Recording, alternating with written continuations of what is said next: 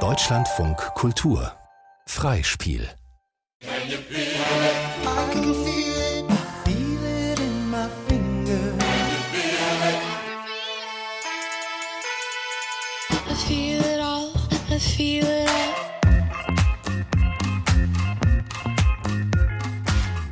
Ich fühl's nicht.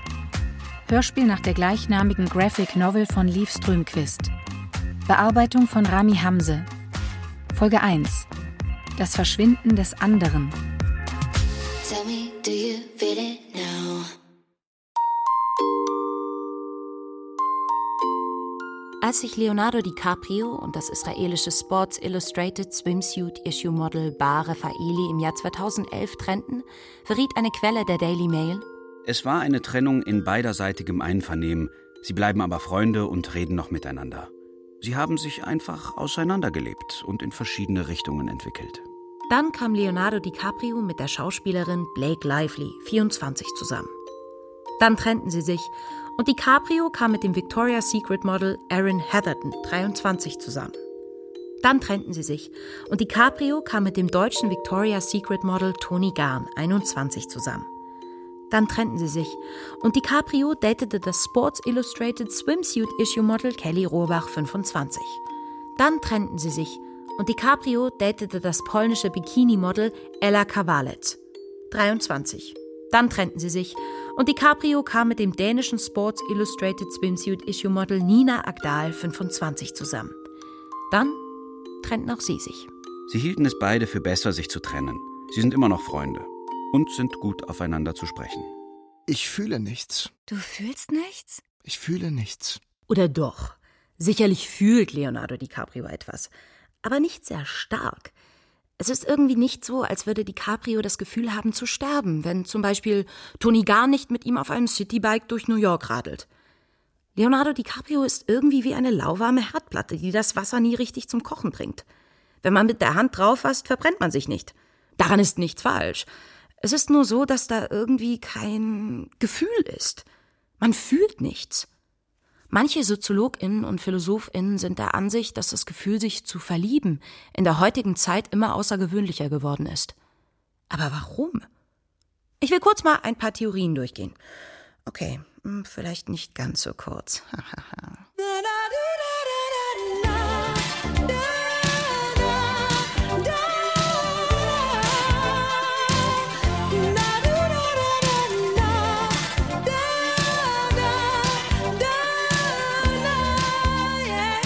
das Verschwinden des anderen.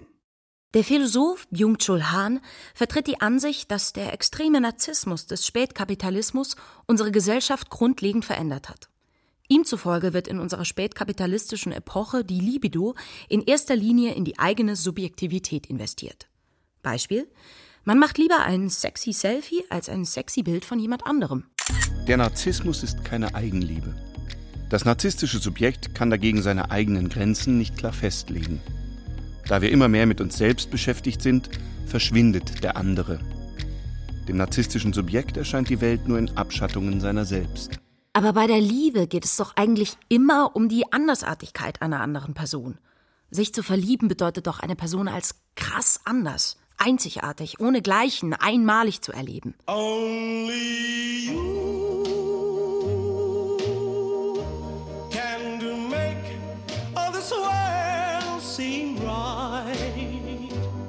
In Platons Symposion aus dem Jahr 385 v. Chr. beschreibt er ein Gastmahl, bei dem Sokrates und seine guten Freunde Eryximachos, Aristophanes, Phaedros etc.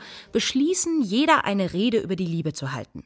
Es fängt damit an, dass alle nette, ganz normale Reden halten. Die Liebe ist der Ursprung der höchst geschätzten Taten. Phaedros. Die Liebe ist ein anderes Wort für Begehren und das Streben nach Ganzheit. Aristophanes. Die Liebe ist das Streben nach Erkenntnis und Zeugung des Schönen. Sokrates.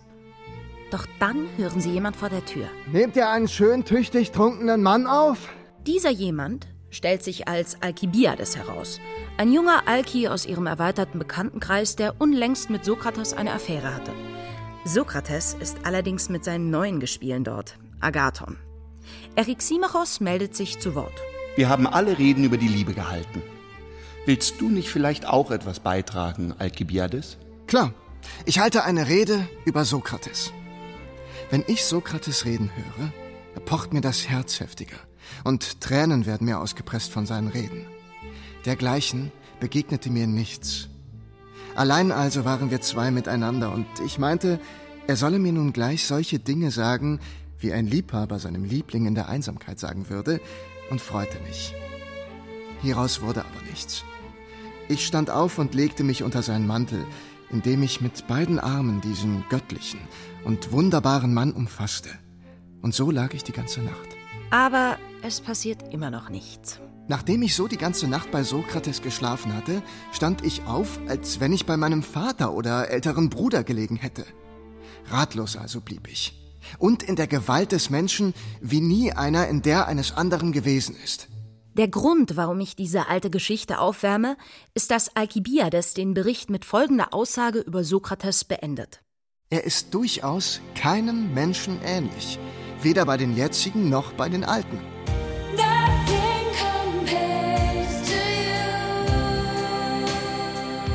Was Alkibiades meint, ist, dass Sokrates ein anderer ist.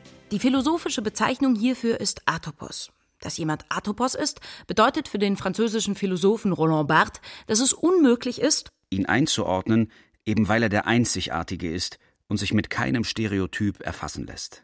Und das ist dafür entscheidend, wie Liebende das Objekt ihrer Zuneigung sehen. Keine ist wie sie. Wenn er mich nicht will, gibt es keinen anderen. Und wenn dann irgendein Idiot sagt, Auch andere Mütter haben hübsche Söhne. Du lernst bestimmt bald jemand anderen kennen. Oder irgendeinen anderen Bullshit labert, dann macht es einen rasend. Denn man weiß, dass es niemanden gibt wie die Person, in die man verliebt ist. Aber diese Erfahrung ist im heutigen Extremnarzissmus nicht möglich, so Byung-Chul Han. Wir vergleichen permanent alles mit allem, nivellieren es dadurch zum Gleichen, weil uns gerade die Erfahrung der Atopie des anderen abhanden gekommen ist. Dieser Theorie zufolge kann Leonardo DiCaprio, da er in dieser unserer spätkapitalistischen, narzisstischen Kultur lebt, ein Bikini-Model aus der Sports Illustrated nicht als Atopos, als einen anderen Menschen wahrnehmen. Stattdessen verschmelzen sie zu ein und demselben vergleichbaren Objekt, das man daher gar nicht lieben, sondern nur konsumieren kann. Deine Augen sind riesengroß und beneidenswert interesselos. Deine Lässigkeit verrät so viel. Sie sagt mir, es ist nur ein Spiel. Dann machen wir mal weiter mit Theorie Nummer zwei. Die Konjunktur der rationalen Wahl. Ein offensichtlicher Unterschied zwischen der Paarbildung in der heutigen Gesellschaft im Vergleich zur Paarbildung in früheren Gesellschaften ist, dass es in der vormodernen Gesellschaft viel, viel weniger Wahlmöglichkeiten gab. Wen man heiraten konnte, war streng reglementiert durch Klasse, Ethnie, Geschlecht und ganz einfach dadurch, dass es jemand sein musste, den man zufällig kannte oder der zufällig in der Nähe wohnte. Im Grunde genommen gibt es eigentlich nur eine Option, wen du heiraten könntest, und das ist der Typ da drüben. Vielleicht hauptsächlich, weil er der einzige Mann ist, den es hier überhaupt gibt. Okay, auf geht's. Heutzutage haben sich Klassen, Ethnien und Geschlechtervorschriften gelockert. Plus, dass das Internet es einem ermöglicht, ständig mit allen Menschen auf der ganzen Welt flirten zu können. Man kann sich ständig jemand anderen vorstellen, der möglicherweise besser ist. Ich weiß nicht, zu wem ich gehöre. Ich bin doch zu schade für einen. Und es wird auch nicht mehr erwartet, dass man das ganze Leben mit ein und derselben Person zusammen ist, sondern man kann im Laufe seines Lebens beliebig oft die PartnerInnen wechseln. Man muss sich ganz einfach in viel höherem Maß mit dem Auswahlprozess selbst beschäftigen. Aber wie entscheiden wir das? Die Soziologin Eva Illus verweist hier auf die Intuition, also eine Kombination aus früheren Erfahrungen und Bauchgefühl. Eine schnell getroffene Entscheidung, die mehr auf Vorahnungen als auf Informationen basiert. Warum hast du dich dafür entschieden, drei Kinder zu kriegen, einen 700.000 Euro Kredit aufzunehmen, sowie 90 Prozent deiner Freizeit und 100 Prozent deines Urlaubs mit genau dieser Person zu verbringen? Sie hat eine so hinreißende Zahnlücke. You are so beautiful. Illus ist der Ansicht, dass diese Art der Partnerinnenwahl abgenommen hat. Stattdessen treffen wir diese Entscheidungen heute durch rationales Denken. Wir vergleichen verschiedene Alternativen miteinander, holen uns Rat von Expertinnen ein oder legen von vornherein Präferenzen auf Datingseiten fest. Eva, Asa und Johanna sind eigentlich alle drei gut. Eva hat allerdings ein schlechteres Golfhandicap. Ja. Andererseits ist ihr A schon ein bisschen knackiger. Ich nehme Eva. Aber warum hat die intuitive Partnerinnenwahl abgenommen, während die rationale Entscheidung zugenommen hat? Nun, das hat natürlich mehrere Gründe. Die zunehmende Verwissenschaftlichung aller gesellschaftlichen Prozesse. Wir wollen erklären. Wir sind moderne Menschen und wollen Probleme lösen. Der Psychologietrend, der uns dazu anhält, uns selbst zu analysieren. Also, ich will meine Gefühle verstehen. So, indem ich zunächst verstehe, wer ich wirklich bin. Also in echt und was dieses wahre, authentische Ich für Bedürfnisse hat und wer diese Bedürfnisse am besten erfüllen kann. Unser Fable für ExpertInnen. Was sagt die Wirtschaftsexpertin? Was sagt der Pädagogikexperte? Was sagt die Sexpertin? Können Sie nicht einfach auf Ihr Gefühl hören? Nein, dafür müsste ich einen Bauchgefühlexperten konsultieren.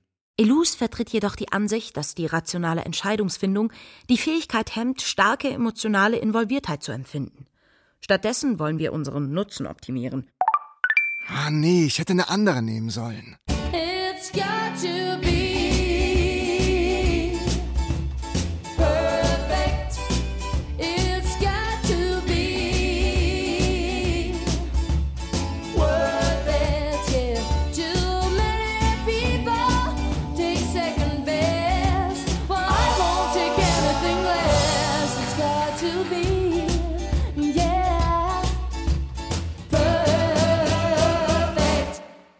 vergleicht und verschiedene Alternativen gegeneinander abwägt, bedeutet das nämlich, dass man ein Objekt, eine Person oder eine Situation in seine Bestandteile aufsplittet, um sie anschließend zu bewerten und ihre Attribute gegeneinander abzuwägen.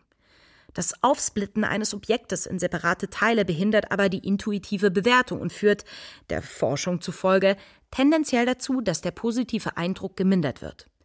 Illus zitiert eine Studie. Danach schmeckt Menschen ein Gericht tendenziell schlechter, wenn sie dazu aufgefordert werden, den Geschmack in Worten zu beschreiben. Einfach Pasta essen. Lecker. Aber wenn ich das jetzt erklären soll, denke ich nur so, hm, waren die Nudeln nicht ein bisschen mehlig? Fad? Also es muss doch bessere Pasta geben als die hier. Lou Andreas Salome schreibt, Liebende sind einander gegenseitig kein Gegenstand sachlicher Beurteilung gleich den übrigen Dingen, sondern eigentlich nur ein wunderseltsames Märchen. Salome wusste das eine oder andere über die Liebe, da sie außerdem dafür bekannt ist, Friedrich Nietzsche, den selbstbewusstesten Mann der Weltgeschichte, erobert und psychisch völlig erledigt zu haben. Falling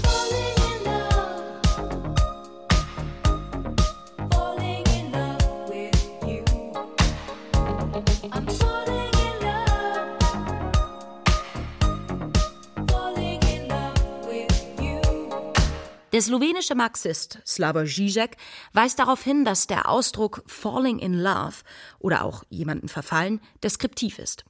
Sich zu verlieben ist ein unerwartetes Ereignis, bei dem das Ego gewissermaßen zusammenbricht. Ein durch und durch zufälliges Ereignis, das das ganze Leben verändert. Nichts ist wie vorher. Er erläutert, dass sich, indem wir auf Datingseiten und PartnerInnen-Börsen Kriterien und Präferenzen festlegen können, das vorherige romantische Verständnis der Liebe als eine Art Fallen verändert hat und wir gewissermaßen wieder bei einer Art Vernunftehe angelangt sind. Ich suche einen Vegetarier mit Vorliebe für RB. Wenn man sich intuitiv und irrational verliebt, weiß man ja oft nicht besonders viel über die Person, in die man sich verliebt. Oft ist es ja genau andersherum. Erst wenn man sich in jemanden verliebt, fängt man an, die Sachen zu mögen, die diese Person mag oder macht. Er isst immer Eier mit Speck zum Frühstück. Gibt es etwas Entzückenderes? Eier mit Speck. Aber statt sich von einem Gefühl überraschen zu lassen und intuitiv zu entscheiden, denkt man rational so, als würde man eine Konsumentscheidung treffen. In der schwedischen Fernsehsendung Hochzeit auf den ersten Blick wurde einmal der 50-jährige Strumpfhosenfabrikant Mats von einem ExpertInnen-Team mit der 58-jährigen Gesprächscoachin Elisabeth gematcht. Das Treffen verlief anfangs sehr gut. Dann brachte Mats seine Enttäuschung darüber zum Ausdruck, dass Elisabeth rauchte. Ich finde das total abtörend und ekelhaft. Ich habe das Gefühl, dass immer wenn Elisabeth sich eine Zigarette anzündet, dann schiebt sich ein Vorhang zwischen uns oder eine Mauer, hinter die ich gar nicht gucken will. Und ich finde sie total attraktiv. Und ich würde wirklich gerne mit ihr zusammen sein. Aber dadurch bleibt irgendwie immer so ein Abstand zwischen uns. Was hier passiert, ist natürlich, dass Mats vorher angegeben hat, wonach genau er sucht. Schlank, Uni-Abschluss, positiv, verreist gerne, mag Hunde. Mats redet hier über Elisabeth wie über eine Ware mit einem Makel. Und wenn eine Ware einen Makel hat, ist die natürliche Reaktion, dass man eine andere Ware haben will. Der Kunde ist schließlich König. Später in der Sendung versucht Mats nochmals, seine Gefühle für Elisabeth zu erörtern. Ich weiß wirklich nicht, was ich für sie empfinde. Ich will wirklich das Richtige tun. Das Richtige für mich tun. Und es nicht einfach nur allen anderen recht machen. Die analysierende Introspektion sowie seine psychologisierende Self-Empowerment-Haltung bewirken, dass Mats Schwierigkeiten hat, überhaupt Gefühle zu empfinden. Während das, was Mats eigentlich braucht, um sich zu verlieben, das sich fallen lassen ist. Das Zulassen, dass sein eigenes Ego zusammenkracht. Um sich auf diese Weise der dramatischen, tiefen, lebensverändernden, schicksalhaften Verbindung zwischen sich und einer 58-jährigen Gesprächscoachin hinzugeben. I never dreamed that I'd love somebody like you. I never dreamed Ich fühl's nicht. Folge 1. Das Verschwinden des anderen. Hörspiel nach der gleichnamigen Graphic Novel von Liv Strömquist. Übersetzung aus dem Schwedischen Katharina Erben.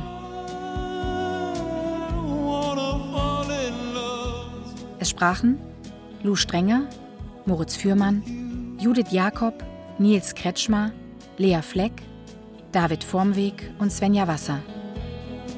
Ton und Technik Eva Pöpplein und Jens Müller. Regieassistenz Luise Weigert. Bearbeitung und Regie Rami Hamse. Dramaturgie Julia Gabel und Johann Mittmann. Produktion Deutschlandfunk Kultur 2021.